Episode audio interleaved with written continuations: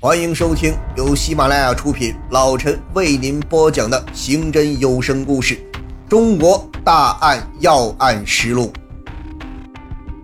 目击者称，当时刘海平所驾驶的汽车正由北往南行驶，在快拐弯时减速，突然爆炸，一辆刚好路过的出租车受到爆炸影响起火，司机受伤。路边一个卖水果的商贩被炸飞的汽车铁皮划伤脖子。由于爆炸案发生时候已经是下午五点，几个小时后就到了深夜，路人大多散了，不能继续调查。下一步就是去走访他的家属、朋友、同事，看看他有什么仇人。让省厅没想到的是，这起案件在几个小时后就震惊了中央。在济南大街上公然炸死一个公务员，在全国也是极其罕见的。在高层的命令下，当晚公安部刑侦专家吴国庆就赶赴济南，参加了此次案件侦破。这起案件也自然变为公安部督办案件。走访刘海平家人、朋友、同事的工作人员却得到了一些奇怪的说法。他们根据刘海平登记的户籍记录，知道她几年前结婚，随后怀孕生子，但很快又离婚了，原因不明。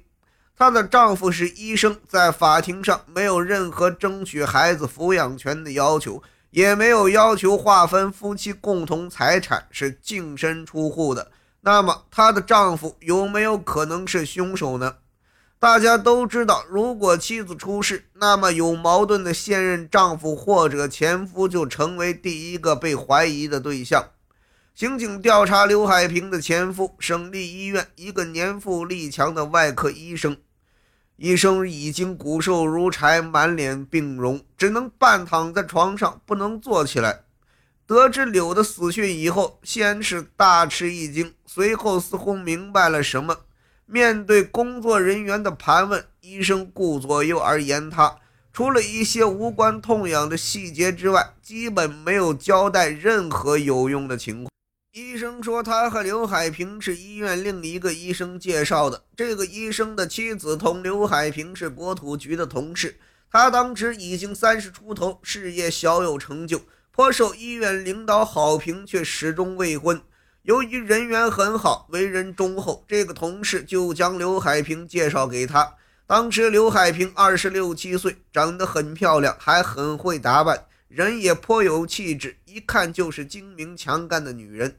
刘海平主动介绍自己来自农村，依靠自己的能力才有今天的地位。目前在国土局担任科长，他目前已经在济南买了房，还有两辆汽车。这个医生也来自山东乡下，两人颇有些共同语言。加上刘海平工作很好，又非常有钱，人长得漂亮，更精明强干，处处迎合他，让这个医生很快心动了，开始有结婚的打算。奇怪的是，刘海平似乎更急着结婚，他的理由是自己岁数大了，母亲老是催着他。于是两个人认识还不到半年就结婚了。刑警追问两人为什么离婚，这个医生说自己发现柳婚前对他有所欺骗。他自称是大学生，靠公务员考试进入国土局当了干部。但医生婚后发现柳仅有初中低年级文化，甚至有许多字都不认识，怎么可能通过公务员考试呢？显然他说了谎话。面对医生丈夫的追问，柳又称自己是有个当官的亲戚帮着他，才会如此顺利。由于觉得妻子不诚实，加上文化差距较大，柳生了儿子以后脾气变得暴躁，医生就同他离婚了。说到这里，几个刑警很快发现了一个问题。一个老刑警问：“听说你是家中独子，对不对？”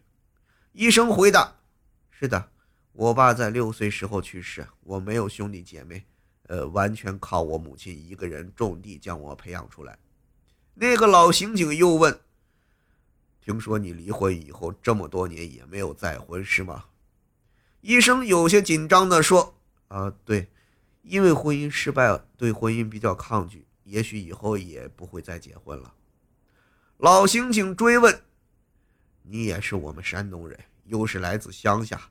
我家和你老家相距只有十几公里，我们两个地方都是极为重男轻女，最注重香火的，对吧？所谓不孝有三，无后为大。农村人如果有人不能生育，还要想方设法过继一个，甚至去买一个。